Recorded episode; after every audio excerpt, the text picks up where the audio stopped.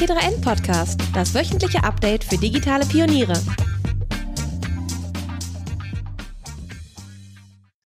Hallo und herzlich willkommen zum T3N Podcast. Mein Name ist Caspar von Alverden, ich bin Redakteur bei T3N und äh, ich wollte gerade sagen neben mir, aber eher virtuell neben mir sitzt Alexander Schulz, unser Redaktionsleiter T3N. Hallo Alex, schön, dass du da bist.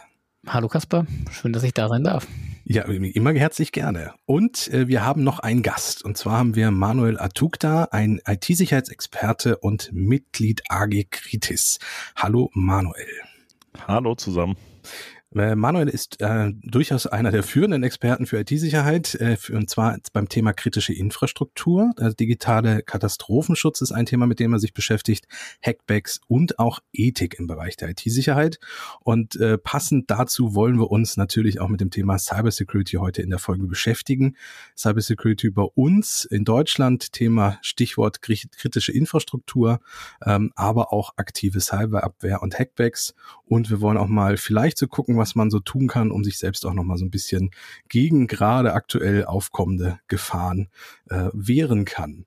Ähm, Manuel, als Experte im Thema IT-Sicherheit äh, gibt es gerade sehr, sehr viel zu tun. Das Thema ist sehr groß in der Öffentlichkeit. Ähm, ich, habe gerade schon gehört, du kommst gerade aus dem Termin, du kommst nach uns, hast du dann gleich wieder einen Termin. Äh, du hast viel zu tun gerade, oder? Kann das sein? Ja, Cybersicherheit wird äh, wird nicht weniger, sondern immer mehr, weil wir natürlich auch immer mehr digitalisieren und der Fachkräftemangel auch immer mehr ausufert. Und im Zuge von äh, einem Krieg ist natürlich der Cyberraum äh, äh mit adressiert. Und da gibt es natürlich auch viel Verunsicherung und, und Ängste und Nöte.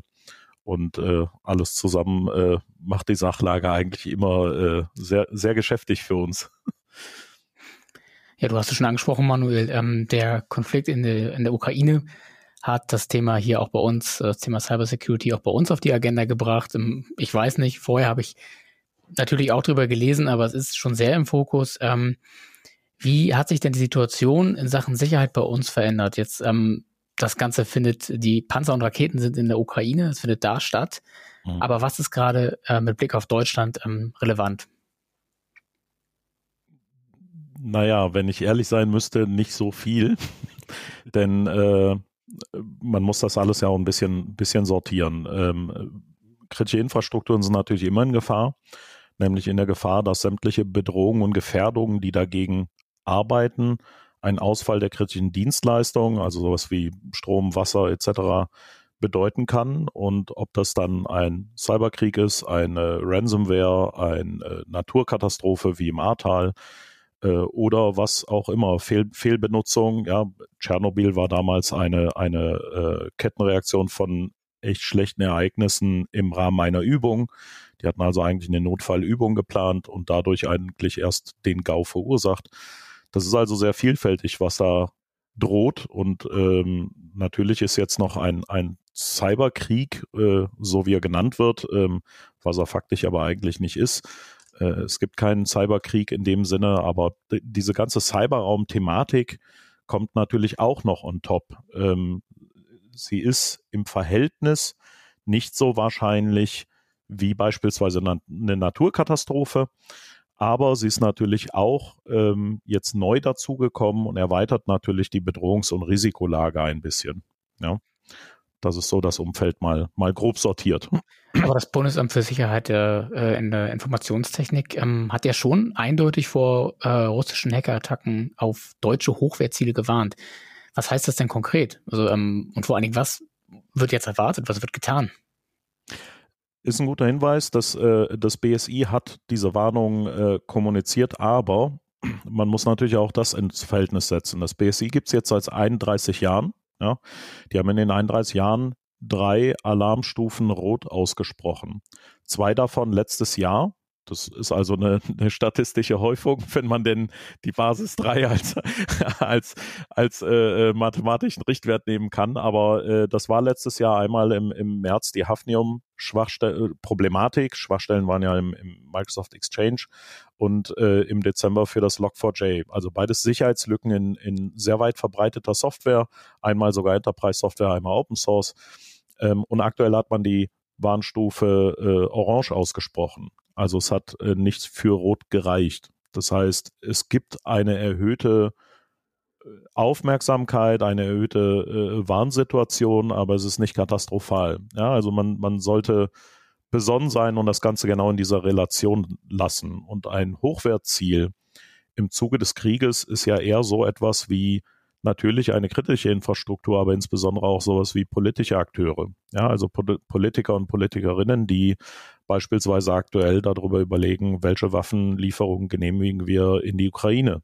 Das wäre sicherlich eine Information, die im sogenannten Information Warfare, also im, im Krieg über essentielle Informationen und im Zuge der ähm, Spionage oder Aufklärung äh, für die Russen essentiell sein können. Das heißt, man kann da schon von ausgehen, dass diese Art von Hochwertzielen in, im Zuge des Krieges garantiert äh, auf der VIP-Liste stehen. Ja, ob man da allerdings drankommt, ist natürlich eine andere Frage.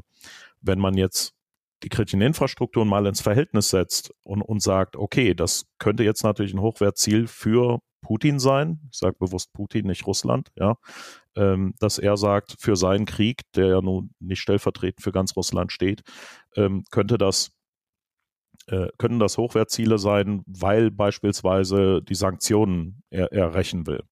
Dann kann er natürlich theoretisch hingehen und sagen, ich greife jetzt äh, äh, kritische Infrastrukturen in, in Deutschland an über meine Dienste und versuche einen Ausfall dieser kritischen Dienstleistung zu bewirken wenn, und das ist ein ganz großes Wenn, denn so ist es nicht trivial, das ist extrem komplex, da können wir nachher vielleicht nochmal drauf eingehen, aber wenn er das schaffen sollte, dann hätte er einen Ausfall bewirkt, der mit hoher Wahrscheinlichkeit, wenn er denn langanhaltend und dauerhaft ist, Todesfälle mit sich zieht.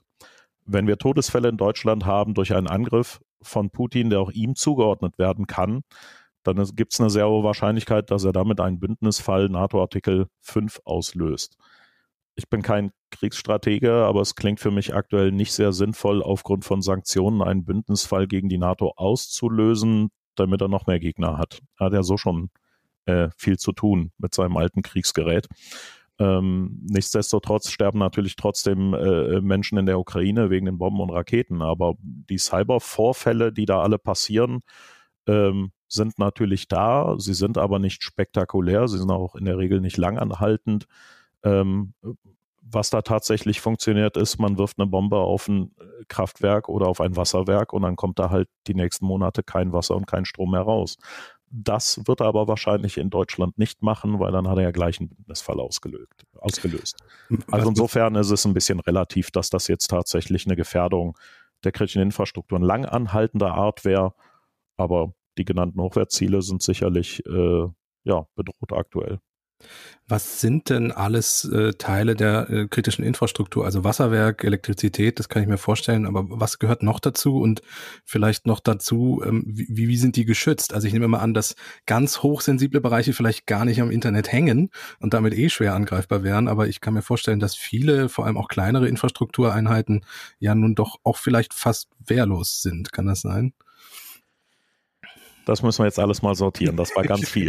das war ganz viel, ja. Also fangen wir mal damit an. In Deutschland sind äh, zehn Sektoren mit den entsprechenden Branchen äh, als kritische Infrastruktur definiert. Äh, das fängt an bei Transport und Verkehr, Wasser, Energie, äh, Ernährung, äh, Finanz- und Versicherungswesen, Gesundheit, Informationstechnik und Telekommunikation, Siedlungsabfallentsorgung, Medien und Kultur und Staat und Verwaltung.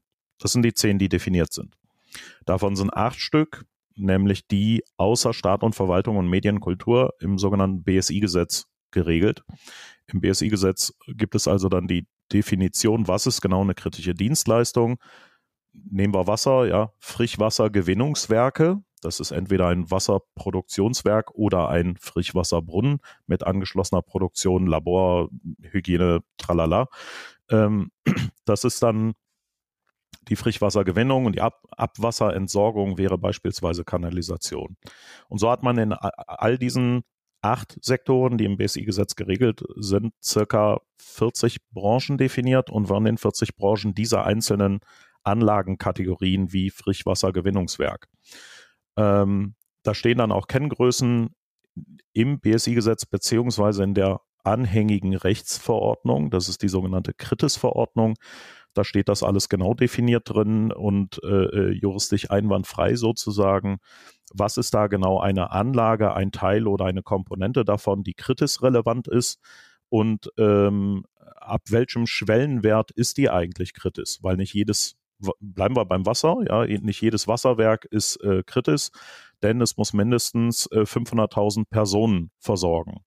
Und dann gibt es eben äh, die Durchschnittswerte. Ein Mensch braucht so und so viel äh, 100 Liter äh, Wasser im Jahr als, als Versorgungskennzahl. Die nimmt man dann mal diese 500.000 äh, Personengrenze und kommt bei, ich glaube, es sind 22 Millionen Kubikmeter Wasser raus, äh, die man pro Jahr produziert.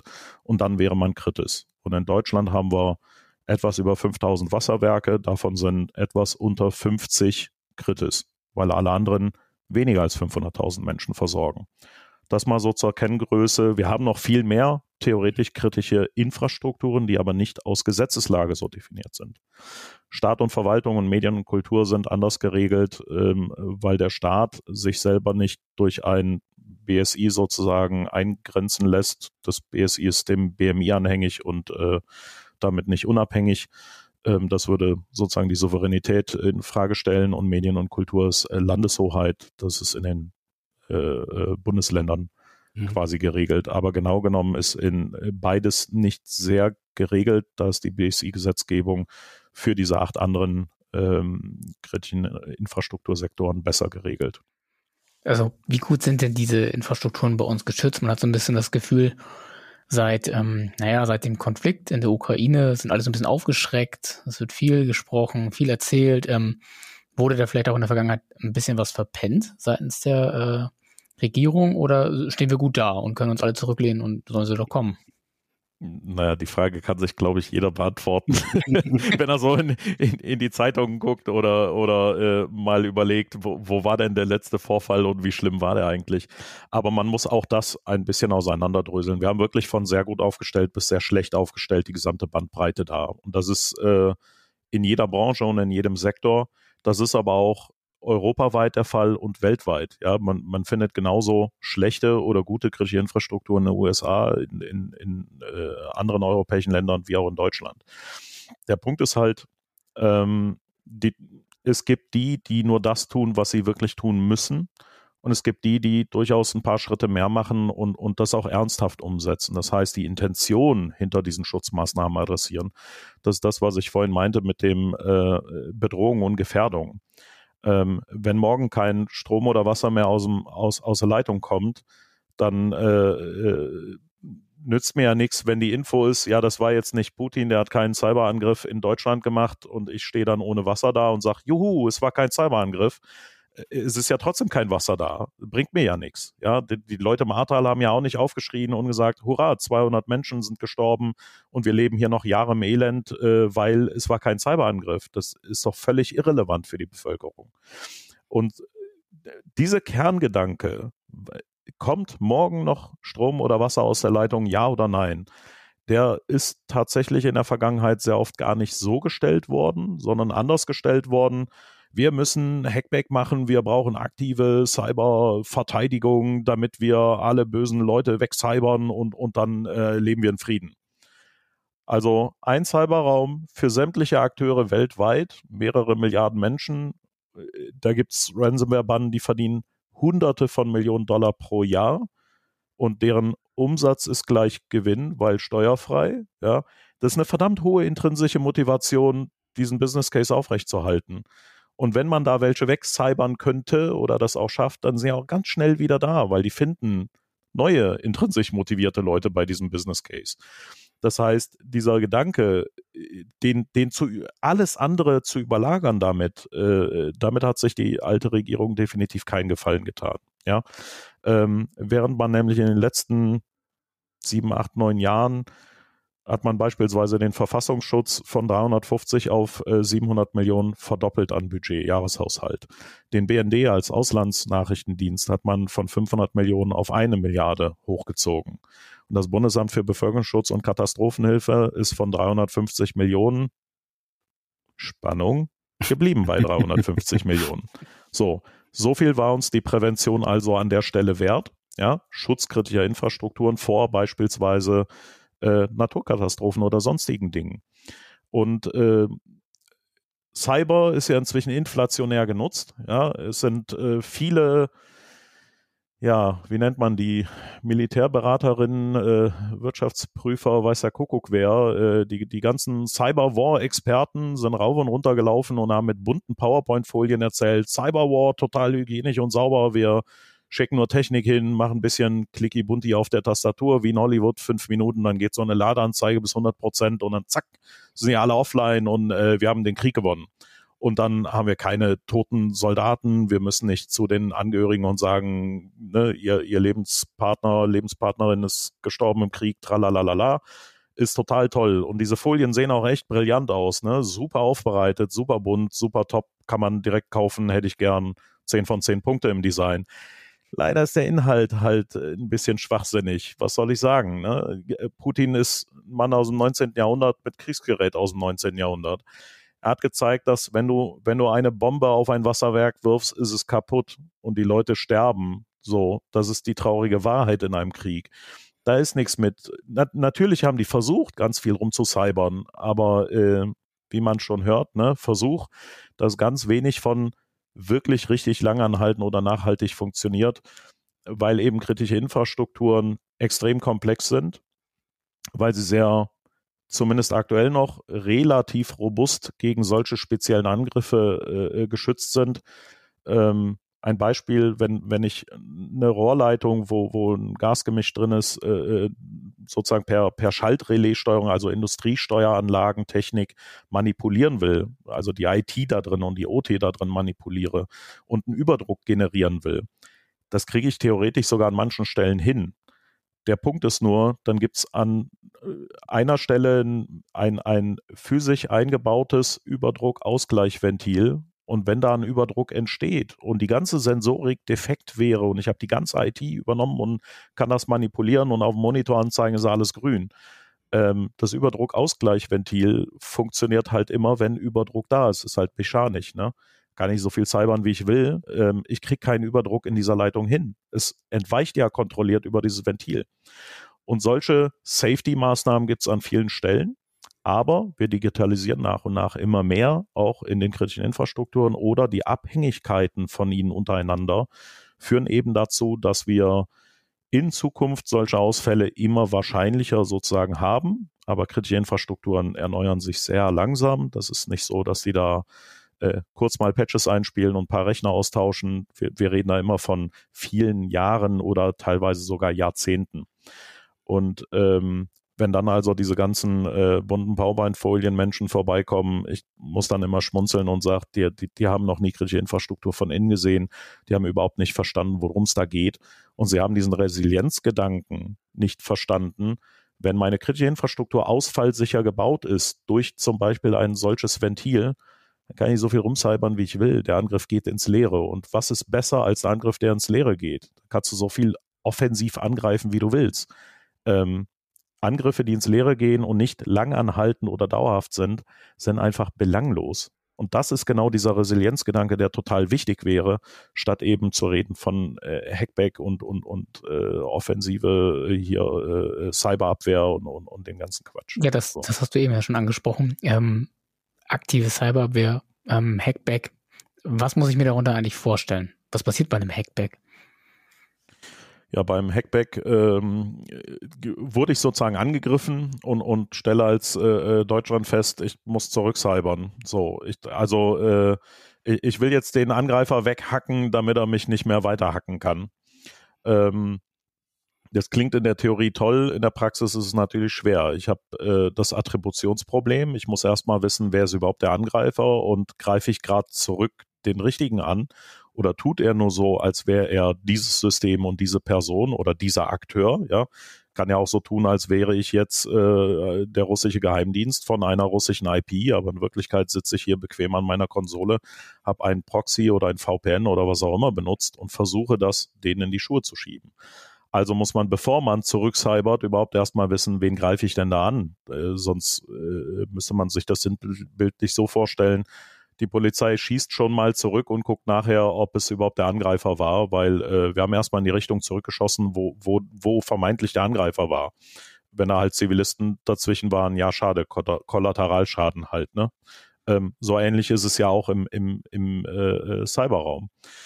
Und wenn man sich das nochmal äh, so vergleicht zu, ähm, zu, zu einem Todesfall, ja, die Polizei muss dann ermitteln, die muss äh, Spuren nehmen, die muss äh, äh, Tage, Wochen, Monate, manchmal sogar Jahre analysieren, wer der Täter war. Manchmal ermitteln sie ihn gar nicht, manchmal gibt es eine Fehlverurteilung. Das habe ich natürlich im Cyberraum auch. Also mal eben kurz zurück, Hackbecken ist nicht. Ich muss ja erstmal wissen, gegen wen ich angreife. Ähm, Akteure, die intelligent vorgehen, würden ja nicht einfach von ihrem System angreifen, sondern keine Ahnung, ich würde jetzt entweder eine Cloud-Lösung nutzen, dann ist möglichst viel, wenn zurückgehackt wird, betroffen. Das ist immer schlecht. Oder ich dringe in beispielsweise ein Krankenhaus ein und von da aus greife ich an. Können Sie ja mal gerne zurückcybern, machen Sie das Krankenhaus kaputt, ist ein schlauer Plan. Ja. Ähm, ob an dem, an der IP oder dem System, was ich dann zurückhacke, andere Dinge abhängig sind und eine Kettenreaktion auslösen oder auf einem virtuellen System ganz viele andere äh, Mandanten sozusagen noch vorhanden sind, vielleicht sogar kritische Infrastrukturen, die da auch noch einen Dienst drauflaufen haben, kann ich so spontan auf einem System ja auch nicht feststellen oder auf einer IP, wo ich sage, hm, der Angriff kommt jetzt von da. Also allein schon das ist eine Riesenproblematik. Ähm, und, und in Deutschland haben wir eben auch äh, aktuell, äh, ja, ich sag mal, äh, liebevoll ein Cyber-Wimmelbild der Verantwortungsdiffusion an zuständigen Behörden und Institutionen, die irgendwie was mit Cyber in Deutschland zu tun haben.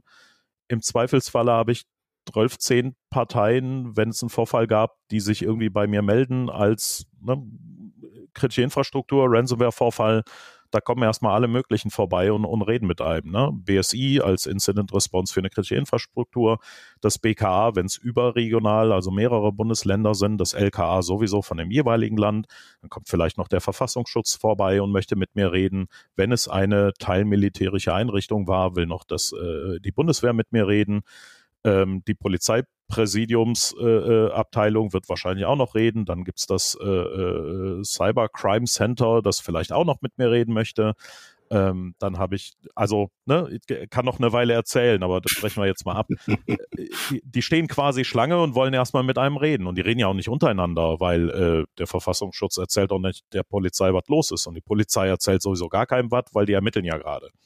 Ähm, so muss man also jedem was erzählen und äh, ja, im Zweifelsfall ist aber keiner zuständig, wenn ich sage, wer hilft mir denn jetzt ganz konkret und alle verschwinden und nur noch der vom BSI bleibt da und sagt, Mobile Incident Response Team, du hast kritische Infrastruktur, wir helfen dir. Ja, ist wirklich schwierig und das macht auch die Lage nicht einfacher oder banaler. Wer soll denn überhaupt den Hackback durchführen? Wer hat da für die Verantwortung, die Hoheit? Äh, auch irgendwie nicht, nicht wirklich eine äh, ne, ne stabile Seitenlage. Ja, eher so ein un, umgekippte Schildkröte auf dem Rücken. Das, das ist nicht effektiv so. Du hast, du hast gerade extrem viele Zuständigkeiten angesprochen und Behörden und äh, Ämter. Ähm, was müssten wir denn tun, um, um besser aufgestellt zu sein? Müssten wir eine zentrale Stelle haben, die sich mit, mit äh, der kritischen Infrastruktur, mit der Cybersecurity in Deutschland auseinandersetzt? Haben wir das schon? Müssen wir das BSI vielleicht irgendwie stärken? Was, was sind da Lösungen? Also eigentlich brauchen wir zwei und zufällig haben wir die sogar, weil mir würde spontan einfallen, man bräuchte so ein BSI. Ah, haben mhm. wir, könnten wir stärken und unabhängiger machen und gewisse Teile auch lieber dahin lagern und andere Teile weg, die da noch sind. Und wir haben das BBK, was alle anderen Nicht-Cyber-Risiken auf kritische Infrastrukturen adressieren. Ähm, ja, Katastrophenschutz und Katastrophenhilfe sozusagen im digitalen und nicht digitalen. Und äh, beides ist schon da, aber ähm, das BSI wird aufgebläht mit irgendwelchen IT-Sicherheitskennzeichen, Verbraucherschutz, hast du nicht gesehen ähm, während es nicht unabhängig vom BMI ist und damit von den Sicherheitsbehörden, die natürlich immer eine Ermittlung gegen Täterinteresse äh, verfolgen und nicht eine, ähm, wir wollen aber die Sicherheit und Stabilität für die Bevölkerung und kümmern uns um die Prävention, dass da nichts passiert. Die machen natürlich im Rahmen ihrer, äh, äh ihrer Täterverfolgung auch präventive Maßnahmen, aber äh, primär äh, jagen Sicherheitsbehörden halt Täter so. Und ähm, das BSI sollte eigentlich rein defensiv zum Schutz der Bevölkerung da sein und damit eigentlich auch nicht einem Bundesinnenministerium in, in dieser Form so abhängig äh, äh dranhängen. Und das BBK, ich habe ja schon gerade erwähnt, seit vielen, vielen Jahren bekommen die dasselbe Budget, keine weiteren Leute. Und dann passiert so eine Ahrtal-Situation oder ein Sirenenwarntag, der fehlschlägt, wie unerwartet, nach 30 Jahren. Das kann gar nicht anders funktionieren. Ja. Ähm, und dann wird denen die Schuld in die Schuhe geschoben, obwohl sie eigentlich halt mit der begrenzten Ressourcenlage und mit der begrenzten Zuständigkeitslage halt nichts tun können. Die sind nämlich eigentlich nur zuständig, wenn wir Krieg in Deutschland haben und sonst gar nicht. In Friedenszeiten haben die nichts zu melden. Das ist Hoheit der Bundesländer und das BBK kann man nett und freundlich anklopfen. Pandemie, möchtet ihr von uns Vorgehensweisen und Anleitungen haben? Und die Länder so, ja, nö, wir bauen das selber. Ähm, ja, Krieg in Ukraine und die sagen so, wir könnten. Und dann sagen die Länder so, ja, pff, ist aber nicht Krieg in Deutschland. Ähm, Ahrtal-Situation, Überschwemmung, Katastrophe und die Länder so, ja, hm, ja, so ein bisschen Hilfe nehmen wir, aber eigentlich, also wir haben ja schon selber hier die Hoheit, ne? Bin nochmal im Urlaub und nicht zuständig und äh, kümmert jemand anders. Also äh, ein bisschen überspitzt, aber sie sind halt nicht zuständig für, für die Friedenszeit, was irgendwie auch nicht mehr sinngemäß ist. Äh, Sirenen wurden in den letzten 30 Jahren abgebaut und, und äh, vergessen sozusagen, weil sie eben nicht mehr in der Bundeshoheit waren. Kostet ja Geld, Prävention ist teuer und nicht sexy. Hat man den, den äh, Kommunen übergeben und die haben dann erstmal gesagt, oh, geschenkt, ja geil. Und dann so, ah, Moment, kostet Wartung, ne? Hm, könnte man äh, lass mal ausspringen. Äh, Nochmal, können wir die abbauen, die sind teuer. Ähm, so, und dann sind natürlich keine mehr da. Und das BBK kann jetzt nennen und freundlich bitten, aber es kann halt nicht befehlen und ansonsten auch keiner, weil das entscheidet jede Kommune oder jedes Bundesland für sich, ob die da welche hinstellen oder nicht. So, äh, das ist so eine Zuständigkeit, die ist verdreht im Kopf. Ja, das BBK ist zuständig für Krieg und nicht für Frieden. Ähm, aber die Bundeswehr kommt in Friedenszeiten, wenn Pandemie ist und betreibt Testzentren. Hey? also ich kann es keinem erklären, echt nicht. Hast du denn das Gefühl, dass durch, durch die Situation jetzt, dass da eine Art Umdenken im Gange ist oder glaubst du, das wird sich alles wieder im Sande verlaufen, wie es also vielleicht schon häufig war? Die Situation nicht. Keine Situation hat jemals dazu geführt, dass ein Umdenken stattfindet. Ne? Es gibt Leute, die, äh, also kritische Infrastrukturen oder auch äh, äh, äh, Wirtschaftsunternehmen, die geransomwert wurden und danach exakt dieselbe Umgebung wieder aufbauen, exakt dasselbe Personal, also keine Stelle mehr, keine Security mehr und, und exakt nach einem Jahr nochmal geransomwert werden, äh, wie unerwartet. Also äh, äh, da, da glaube ich nicht dran. Was ich aber schon glaube ist, die neue Regierung, die es jetzt gibt, die hat schon im, im Koalitionsvertrag äh, an vielen Stellen eben genau diese Bevölkerungsschutz, Präventivmaßnahmen, ähm, sowas wie, wir sind grundsätzlich gegen Hackback. Das ist zwar keine komplette Ausklammerung, weil grundsätzlich ist eine juristische Öffnungsklausel, könnte doch unter bestimmten Umständen, aber sie führen diesen Dialog viel offener und viel kritischer in beide Seiten reflektiert. Und das war die letzten gefühlt 40 Jahre, da gab es ja nur eine vier Jahre Unterbrechung, halt sehr äh, schwarzlastig und, und genauso schwarz sah die Zukunft aus. Ja, düster, sehr, sehr düster weil halt irgendwie alles, was mit digital und Cyber zu tun hat, entweder Neuland ist oder Cyberterroristen oder äh, gefährliche Hacker, die muss man alle anzeigen, wenn die eine Licker Sicherheitslücke melden. Damit hat man viel, viel Vertrauen und, und Gemeinsamkeit kaputt gemacht. Und ähm, so wie es jetzt aussieht, die, die neue Regierung scheint da deutlich affiner für zu sein und, und zu sagen, okay, wir brauchen Stärkung dieser, dieser äh, kritischen Infrastrukturen und der Resilienz dessen. Wir brauchen deutlich mehr Bevölkerungsschutz. Die, wir, wir brauchen auch die Frage Naturkatastrophen, müssen wir mal öffentlich diskutieren und nicht weiter in, in äh, vergammelten Fossilien rum, rumgraben und die verbrennen. Ähm, das ist schon eine Umdenke, aber die werden natürlich in, in den wenigen Tagen, die jetzt etwas über 100 Tage, die im Einsatz sind, ja nicht äh, 40 Jahre Gilb äh, äh, durchstoßen haben. Das, da ist noch viel zu tun. So. Aber ich habe Hoffnung. Das klingt ja schon mal gut. Wenn ich mich als äh, Unternehmer, wie groß auch immer, jetzt ähm, vielleicht noch nicht so zu 100 Prozent auf die Regierung verlassen kann oder da großartig was zu erwarten habe demnächst, was kann ich denn tun, um mein mittleres Unternehmen zu schützen vor Ransomware, vor was auch immer da droht? Vielleicht mal ganz kurz der Seiteneinschub, wenn ich als Unternehmer mich nicht auf die Regierung verlassen kann. Sollte, also sollte ich nie tun, sollte ich auch als Privatperson nicht tun. Und das ist zum Beispiel was, was das BBK den ganzen Tag lang erzählt. Die haben eine Notfall-Checkliste, also Checkliste für Notfälle und die besagt, du solltest dich für zehn Tage oder so mit Essen und Trinken so ein, einrichten, dass du überlebensfähig bist ähm, du sollst nicht zum äh, re rechten Prepper mutieren, sondern einfach nur Eigenvorsorge betreiben. Und das ist total sinnvoll. Seit ich mich mit kritischen Infrastrukturen befasse, ist meine Ausstattung immer besser geworden, weil jedes Mal, wenn ich was sehe, denke ich so, dieses Solarradio habe ich noch nicht. Ich glaube, ich kaufe mir das jetzt. Ich habe schon wieder Dinge gesehen, die wollte ich gar nicht gucken. Ähm, Insofern ist das gar nicht so blöd. Die Regierung kann nämlich gar nicht 80 Millionen Leute mal eben komplett versorgen, wenn, wenn wirklich die, die Katastrophe da ist. Das Konzept beruht immer auf ein, äh, Menschen sind handlungsfähig und dann kommt eine Unterstützung dazu. In der Katastrophe ist ja nicht so, dass man sagt, ja, morgen haben wir eine Katastrophe und dann steht mittags schon äh, THW da und hat eine Gulaschkanone am Start und gibt dir ein Bierchen dabei. Und zwar dreimal am Tag, schön warm also nicht das Bier, sondern die Mahlzeit. Aber äh, so funktioniert's nicht. Ja, das kann nicht funktionieren. Da kannst du so viele Milliarden reinstopfen, wie du willst, das wird nie funktionieren. Also Eigenvorsorge ist immer wichtig, ob ich Privatperson bin oder Unternehmen. Und wenn ich mich als Unternehmen darauf nicht verlassen kann oder zumindest nicht sollte, was auch irgendwie keinen Sinn ergibt, ja, äh, man möchte ja schon unternehmerische Freiheit und eigenständig arbeiten, dann muss ich mir vielleicht die Frage stellen, wie sieht mein Risikolagebild aus? Welche Risiken habe ich denn konkret als Unternehmer? Bedroht mich eine Naturkatastrophe? Bedroht mich Putin? Bedroht mich Ransomware? Bedroht mich, äh, keine Ahnung, Finanzausfall von meinem Kunden und der bezahlt dann nicht und dann gehe ich pleite? Und was sind denn die Maßnahmen, die ich dagegen machen könnte? Jetzt kann ich mal ein Beispiel nehmen, Backup. Backup ist irgendwie was so, keiner will Backup, alle wollen Wiederherstellung. Ja. Ähm, aber was bedeutet denn Backup? Backup ist immer so, alle sagen, ja, komm, ausgelutscht, kennt doch jeder. Ja, klar kennt jeder Backup, aber ein gutes Backup hat ein paar Parameter und das steht zum Beispiel im BSI-Grundschutz drin.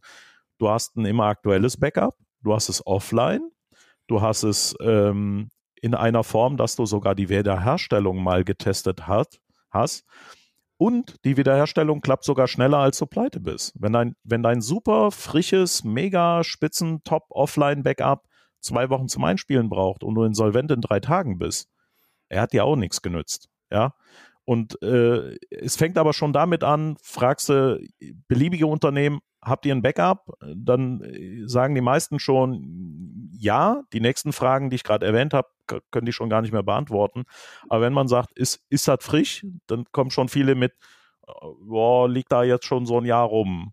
Ja, also ein, Ferment, ein, ein Backup, was so vor sich hin fermentiert, ne, das ist kein Backup. So, wenn, wenn man dann sagt, so, äh, jetzt reißt dir deine ganze Bude auseinander, alles ist weg und du musst dieses Backup einspielen und wieder weiterarbeiten. Kannst du das dann?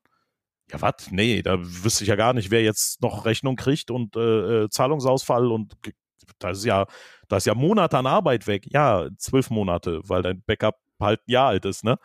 Und dann realisieren die langsam, stimmt, das ist doof. Und dann kommst du einen Monat später und, und sagst, und wie ist das mit dem Backup? Ah, stimmt, da war, da müssen wir mal irgendwann kümmern. Äh, ich habe gerade andere Dinge zu tun. Also diese Basissicherheitsmaßnahmen, die total langweilig und öde sind, die waren vor dem Krieg relevant die sind im Krieg genauso relevant. Und stell dir vor, die werden nach dem Krieg immer noch relevant sein. So. Und Backup schützt ja nicht nur vor einem Cyberwar, den es nicht wirklich gibt, aber eine Bedrohung Putin, die vielleicht unter Umständen doch irgendwie nach Deutschland auswirken kann, aber weiß ich nicht. Die schützt aber genauso vor einem Ransomware-Befall, die schützt vor einer Überschwemmung oder einem Hochwasser, die schützt aber auch vor, äh, hab versehentlich den Rechner äh, gelöscht, ja, oder, oder falschen Befehl eingetippt oder das Backup-Band ist hingefallen und auseinandergebrochen. Oder äh, ja, der Rechner hatte die Cola und dann ist in die Tastatur Kurzschluss, whatever. Da gibt es ja auch, auch Unfälle, passieren ja, ist ja alles okay. Ähm, dieses OVA-Rechenzentrum in, in äh, wo war das, in Belgien oder so, ist ja auch abgebrannt. So, abgebrannte Rechenzentren sind jetzt nicht die Regel, aber wenn du halt deine Daten nur in diesem einen Rechenzentrum hattest, well, man sagt nicht umsonst, mach das doch mal redundant und dein Backup hältst du offline. Warum vor? Ja, weil es nicht in demselben Rechenzentrum ist. Du tust es natürlich woanders hin, weil dann brennst nicht mit ab. Dann ist alles weg, inklusive Backup. Und wenn man das einmal ausführlich diskutiert, dann nicken alle fleißig und sagen, ja, ja, das macht alles Sinn. Aber wenn du dann wiederkommst und sagst, habt ihr das alles gemacht, dann sagen die, Fachkräftemangel, haben gerade so viel zu tun und, und finden auch niemanden und alles doof und äh, wir haben festgestellt, wir haben 12 verschiedene Systeme, die sind total inkompatibel oder von dem da ein Backup gemacht und von dem da und irgendwie ist das nicht strukturiert. Ah, ihr habt keinen Prozess, ja. Sicherheit ist ein Prozess und kein Zustand. Den Zustand kannst du durch den kontinuierlichen Prozess aufrechthalten. Aber wenn du nicht den Prozess Sicherheit lebst, dann hast du auch keine. Und wenn du das den Leuten dann wieder erzählst, dann sagen die, äh, ja, man müsste halt so Prozesse integrieren und leben, ne? Ja, richtig. Ein Informationssicherheitsmanagementsystem ist ein Prozess, ist alles erarbeitet, gibt es als Stand der Technik, Stand der Wissenschaft, als ISO 27001, als BSI IT Grundschutz, als in, in bunt, grün, gelb, alle, alle Farben von vorhanden. Ne? Aber der Punkt ist halt, die Leute brauchen nicht Awareness, sie brauchen die Umsetzung, die Transformation dieser Dinge, weil die meisten wissen das, was sie tun müssten, aber sie transformieren es nicht, sie setzen es nicht um, weil sie diese Gefahren halt entweder fehlinterpretieren oder das Verständnis nicht haben und das Risikolagebild dann falsch machen. Ist genau dasselbe, warum eben Politikerinnen und Militärs sagen, diese Clicky-Bunti-Folien, die sehen total toll aus. Ich habe keine Ahnung von Cyber, Digitalisierung sowieso nicht, weil ich ungefähr auf, auf dem Digitalisierungsniveau eines Faxgeräts bin. Und außerdem äh, haben wir sowieso funkfreie Areale in Deutschland. Also sind ja nicht nur Funklöcher, ja. Äh, äh da gibt es sowieso gar kein Digital. Aber ähm, diese bunten Folien sehen total toll aus und ich hätte das jetzt gern. Ne? Und genau dasselbe passiert ja dann auch in, in der Cybersicherheit. Die Bevölkerung kennt das alles nicht, weil sie es einfach in der Schule nie gelernt hat. Ja, so als Basiswissen für alle ab der Grundschule oder Kindergarten äh, wir bilden halt Fabrikarbeiterinnen immer noch aus. Die, die, faktisch haben wir Fabrikarbeiterinnen Output der Schule, denn die Schule hat sich im Wesentlichen die letzten Jahrzehnte vom, vom Inhaltlichen genau gar nicht verändert. Digitalisierung, Medienkompetenz, Informatik, äh, Algorithmen und Datenstrukturen ganz wichtig. Algorithmen werden in der KI und autonomen Systemen grundelementar. In den sozialen Medien definieren sie ja schon, warum wir sozusagen emotional getrieben immer mehr Zeit da drin verbringen und durchaus äh, Radikalisierung da erleben und widerfahren, äh, hat keiner verstanden, weil hat ja nie jemand gelernt. Und die paar wenigen, die dann rumrennen und sagen, ey, Hilfe, diese Algorithmen sind echt gefährlich und doof und können wir was dagegen tun? Dann kommen irgendwelche großen Firmen mit bunten Folien und sagen, ey, das mit diesem KI und Blockchain, total super, gibt uns mal 50 Millionen, wir machen das mal kurz für euch. Und dann hast du irgendein so Schaufensterprojekt für irgendeinen für irgendeinen Politiker oder Politikerin, die dann einmal sagen, hey, ist toll hier und dann äh, gehen die weg und dann fällt alles in Schutt und Asche zusammen, wenn einer mit Know-how drauf guckt. So sieht die Digitalisierung oder Cyber tatsächlich aus. Also Unternehmen tun gut dran, Wissen aufzubauen, genauso die Kommunen oder Landkreise, ja, IT-Kompetenz als Wissen lokal aufbauen für die eigenen Mitarbeiterinnen äh, das ist Gold wert. Da kannst du nicht, nicht kompensieren mit gar nichts anderem. So. Also ich würde mal zusammenfassen. Ähm, Macht was, aber nicht einfach so. genau. Also ähm, ja, es klingt so, als wenn man sagen könnte, äh, um mal auf den Ukraine-Konflikt zurückzukommen, der Krieg dort hat nicht neue Gefahren mit sich gebracht oder zumindest nicht so elementar sie verschlimmert, dass wir jetzt alle ähm, aus allen Wolken äh, fallen müssen, sondern er hat das gemacht, was die Pandemie im Prinzip auch gemacht hat. Er hat Defizite aufgezeigt, die ohnehin schon ewig da sind. Exakt so. das. So, ich habe das als Rent formuliert, du hast es jetzt ordentlich formuliert für, für die Zuhörerschaft. Äh, danke. Ja, für den Podcast ist besser, was du erzählt hast. Aber genau das ist der Punkt. Also ähm, es, es zeigt die Defizite auf, die da sind, äh, weil eben, wie ich schon sagte, die, wir müssen auf die Frage gucken, kommt noch Strom und Wasser morgen raus und nicht auf die Frage, können wir jetzt irgendwen wegcybern und dadurch wird es sicherer. Das, das ist Hanebüchener Unsinn. Der skaliert nicht, der funktioniert nicht, der ist auch nicht real. Aber sieht toll aus in bunten Folien. Hatte ich das schon erwähnt, ja. Vielleicht. ja, ich, ich, ich finde, Hanebüchner Unsinn ist ein sehr schönes Schlusswort. ich auch. äh, ja. Vielen Dank, vielen Dank, Manuel, für, für deine, Unsinn für, für deine Expertise und dein Fachwissen. Ähm, wenn, wenn ihr ihm folgen wollt, er ist im Netz unter Honk Hase zu finden. Also ich nehme mal stark an Twitter, definitiv. Du nickst? Ja. Genau. Genau. Äh, da könnt ihr Manuel gerne folgen. Und äh, so wie ich weiß, äh, und du hast ja auch schon erzählt, dass du viel zu tun hast, also man kann dich auch an vielen anderen Stellen hören und lesen äh, und, und äh, dir folgen. Ja. Genau, man darf mir aber auch Fragen stellen. Ich drohe mit Antworten. Sehr aber sie sind nicht immer liebsam, aber dafür ehrlich. Ja, umso besser. genau. Ja, vielen Dank äh, und äh, euch allen noch eine schöne Restwoche, ein schönes Wochenende, wenn ihr uns hört. Äh, und wir hören uns nächste Woche wieder. Äh, und bis dahin, macht es gut und bis bald.